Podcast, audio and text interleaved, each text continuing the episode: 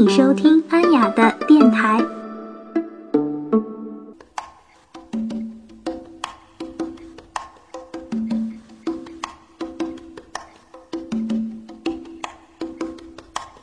大家好，我是安雅。今天我们继续逛一逛非洲。我们请到的嘉宾呢是王建石。啊，大家好，我叫王建石啊，坚定的坚，石头的石。我觉得呢，我特别想推荐的话，就是恩德贝勒族啊，它的一些这个建筑这些特色。因为恩德贝勒族有一个特点，提一个问题，你觉得这个刷墙这件事儿应该男人干还是女人干？我觉得应该男人干，我觉得用劲儿的都得男人干，是吧？但是在恩德贝勒族，他们这个族群里面，这这活儿一定是女人干的。他们是母系的吗？对他也不是完全的母系氏族公社，他是怎样呢？就是如果要是说你要表现出来你这个长得好看啊，就是自己聪明啊，然后这个有又美啊，有魅力啊什么的，你要通过你的手工做表达。哎，就是在在中国的话，就是绣花了。对不对？而在恩德贝勒族呢，就是刷墙，要比赛谁把墙刷的好看。啊，他是会在墙上画画吗？还是说只是刷出一个？是一个几何的图形。哦，自己创作出对，创作出来的几何图形。对对对对对。还有一个特点，就是穿珠子。穿珠子，项链是吗？哎，不是了，它可以把珠子就珠子组合在一起，变成一个几何图形。我就见过一个当地部族的一个酋长的一个公子，公子啊，他就给我显示啊，他身上有好多个这个这个几何图形，穿用珠子穿起来了。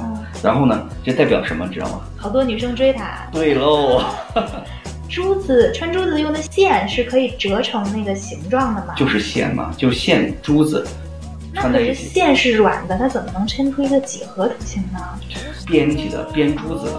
我们试过这个在国内做一些工艺品来复制它，结果太难了太难了，是吧？对对对对，而且你知道那复杂图形要事先要设计好，这是个相当复杂的计算公式。而且他们没有图稿，直接就没有直接来的，对，祖祖辈辈传下来的啊，对，所以女人讲会巧相当的重要，很有意思的一个传统啊。对对对对，特别介绍一下恩德贝勒族的。这个恩德贝勒族，它是在南非的，就分布在南非的什么地方？那那哪儿都有，它是很大的一个族群，祖鲁族、恩德贝勒族两个比较重要的族群。那他们会是那种，比如像部落似的群居在某一个地方，然后，比如说他这个这个族有一撮人群居在 A 地，然后这个族的另一群人群居在 B 地，会是这样？呃，会有会有，但是呢，现在这今天这个社会呢，也相对松散。也有进入大城市，就有西化 coconut 那种。对对对对，大部分都是 coconut。那其实还是深入到当地的一些这个部落，还是比较有意思。没错没错，呃，但是我们说，呃，中国人呢，啊，国人旅游的时候还是很少涉足的，啊，我们能去到呢，都是一些文化村。文化村里边呢，就有点人为设计的一些痕迹啊，我懂那个意思，就有一个当地导游像带着你似的，就是参观一下我们原来这个生活这块是干嘛，那块干嘛，从早到晚是干嘛那种感觉。但我们见过我们今天的北京的民族园没有啊？当然这个虽然是设计过的，但是我们可以看到一些歌舞表演啊，然后他们的日常风俗啊，他们讲英语都非常的地道，他会给你把他们的呃日常的一些呃生活习惯啊，会绘声绘色的讲给你听，这是一件好事儿。但是我们可能失去了一些那种纯正的那种体验感，对对，最原始的那种感觉。对，南非呢是一个保护文化的这么一个地方，嗯，那它保护文化的这种趋势是方法是什么呢？就是你可以选择你自己的生活方式，嗯，你愿意我部落式这种生活，你就可以，嗯嗯，没有自来水。不通电这种生活，你要选择这样的话，你就可以生活在沙漠里面，去过你呃这个族群原来所过的生活。你愿愿意去城市，你就去。对，你愿意去到城市里边去呃工作，找呃找这种那个呃想要自己学习成长，学习这个西方文化，同样欢迎。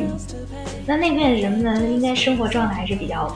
happy 吧，相当 happy，你知道，就所以呢，你你你见到这个啊南非人啊，南非人其实，南非虽然是啊金砖的国家啊，但是呢，它的这个呃人群的这个怎么说呢，贫富差距还是蛮大的啊，无论是有钱人还是没钱人，但你发现他一个特点，他的笑容都是灿烂的，这个是跟国内真的不一样啊，国内是怎么样？有钱人愁眉苦脸，笑不出来；没钱人他也笑不出来。的确就是感觉那边呃，他们内心的一个幸福度、一个快乐感会高一些哈。对。那在那个南非的时候，有没有一些，比如说像博物馆呀、故居啊这类的地方，能让我们啊看一看它原始的一些东西、一些样子的地方呢？啊，我觉得呃，原始的东西就是直接去到原始他们的部族里面去看就好了。那真正的博物馆呢，我建议可以去一下监狱去看一看。监狱？对。现在这个监狱呢，原来的监狱就变成了种族隔离的博物馆。因为南非有很长一段时间是种族隔离的，可以具体讲一下吗？主要是白人跟黑人的区别。白人呢有白人的区域，黑人有黑人的区域。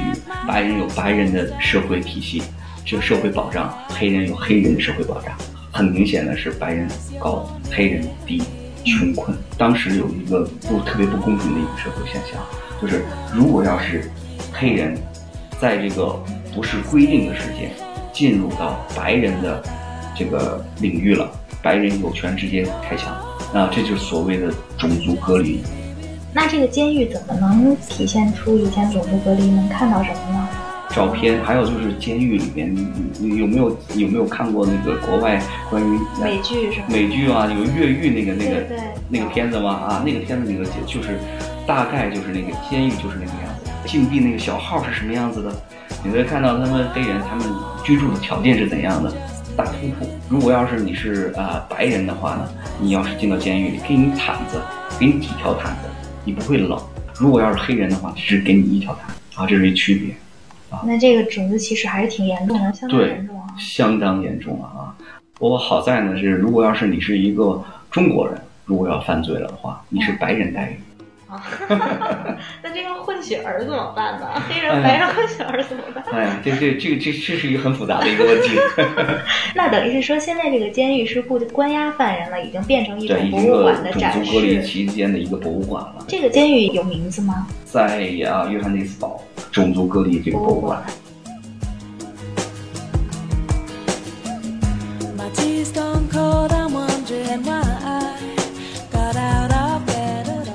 除了以上的，还有一些其他的有意思的东西吗？我特别推荐的就是在这个开普敦旁边有一个岛，这个岛呢曾经呢关过呃一位很重要的一个政治犯，名字叫曼德拉。这个名字大家都听说过。对，这个罗本岛嘛，在这个岛上呢有这个呃曼德拉生平的一些展示。那我们到那边去的时候，对，真的是感受到曼德拉的一个人格的魅力，因为你发现。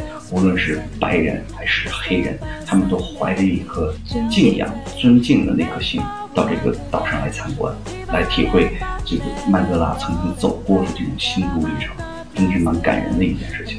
那去这个呃关押过曼德拉监狱的这个地方，我们是怎么去比较方便？坐船，在开普敦那边有固定的一个线路，呃，有一个这个罗本岛一日游这一个线路。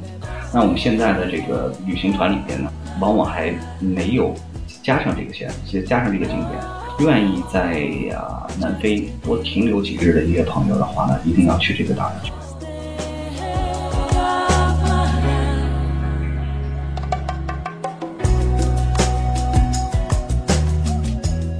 那非洲还有什么好玩的地方呢？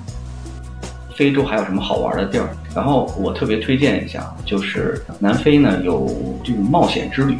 南非冒险之旅，对南非冒险之旅，哎，你可以做一些这个有一些挑战性的一些项目，比如说南非的骑行，很多道路上是适合的骑自行车的，你可以沿着这海岸线去骑骑骑自行车，这是一种的旅游的一线路。我特别推荐一下什么呢？就是观鲨鱼啊，那就看那南非的鲨鱼，还是蛮蛮刺激的一件事。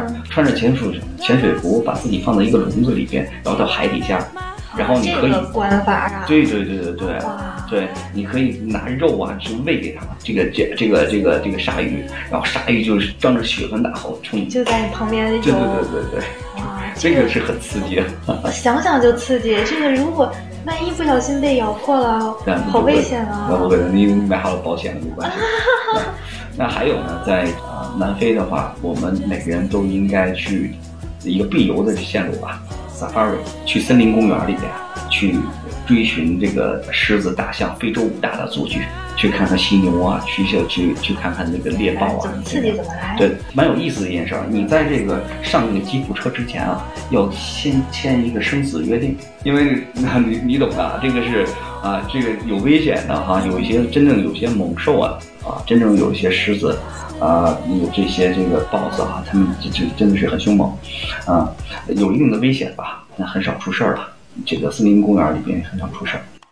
他也习惯了人乘着车过来去观看。对对对对对对对，因为他知道他嗯你对他是无害的嘛。嗯啊，但是千万千万不能从车上下来，因为在动物的眼中啊，在狮子的眼中，它看到一个车是一个庞然大物，比它大呀，它不敢攻击你，你知道吗？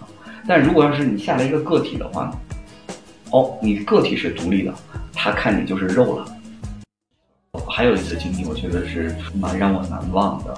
就是找一片在森林公园里边找一个安静的一个地方，然后打开一个桌子，然后你就发现呢，长颈鹿就在你旁边商量，哇啊，然后呢，你你你你可以跟他共进一次午餐，那他会过来，然后点一杯红酒，叼掉你的吃的吗？不会，不会，他就是他在旁边游走，你你跟他很亲近，他不会因为你的存在有什么嗯不好的感觉。人和动物可以这样但是我觉得，如果我第一次那个在旁边吃，我会有不好的感觉，我怕他过来，他吓到我。因为长颈鹿是看着蛮可爱的，你知道吗？它不会是，它不，它不具备有攻击性。不过你这那种感觉，拍一张照片就蛮有意思了哈。啊，真的，这个拿回来拿回国内还是可以炫耀一下的。是是是是是啊！哦，对，我要是我我我值得炫耀的一张照片还有嘞，我有一张那个骑狮子的照片。当地有这个动物保护组织嘛？有一些这个狮呃，那个狮子呢是从小是他们来养大的，所以是蛮温顺的一只狮子。他们养这个狮子的话呢，就是呃，这个狮子从小是没有父母了，他们把这个狮子养起来，所以它的攻击性是很弱的。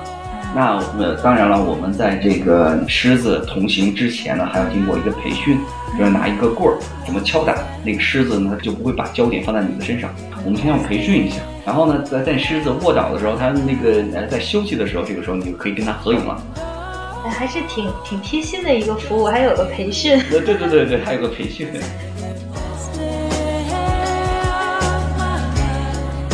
非洲地域也很辽阔，其中也有很多壮丽的自然景观。您最推荐的是哪里呢？有世界七大奇迹之一啊，就是维多利亚大瀑布啊，维多利亚瀑布壮观吧？非常壮观。但是壮观的话呢，它只有几个观测的一个角度。其实你真正要体会到这种嗯维多利亚瀑布的壮观的话，一定要怎么样？因为维多利亚瀑布是被空中在空中发现的，飞行员在路过，一看啊，怎么下面有这么大的水啊，有这么大一个瀑布啊？给它命名，一定用我们女皇的名义来命名它，叫维多利亚瀑布吧。这样的飞行员发现的，在这个维多利亚瀑布啊，有直升飞机。啊，你可以乘坐直升飞机到天空上，然后，对对，然后盘旋十五分钟，大概十五分钟时间吧，记不清了。反正我难蛮难忘的一段记忆了，因为你可以看到那个彩虹啊，在你的瀑布上悬挂的那种感觉，是从高空的角度往下看，嗯，感觉真的不一样。强烈推荐一下津巴布韦的维多利亚大瀑布。十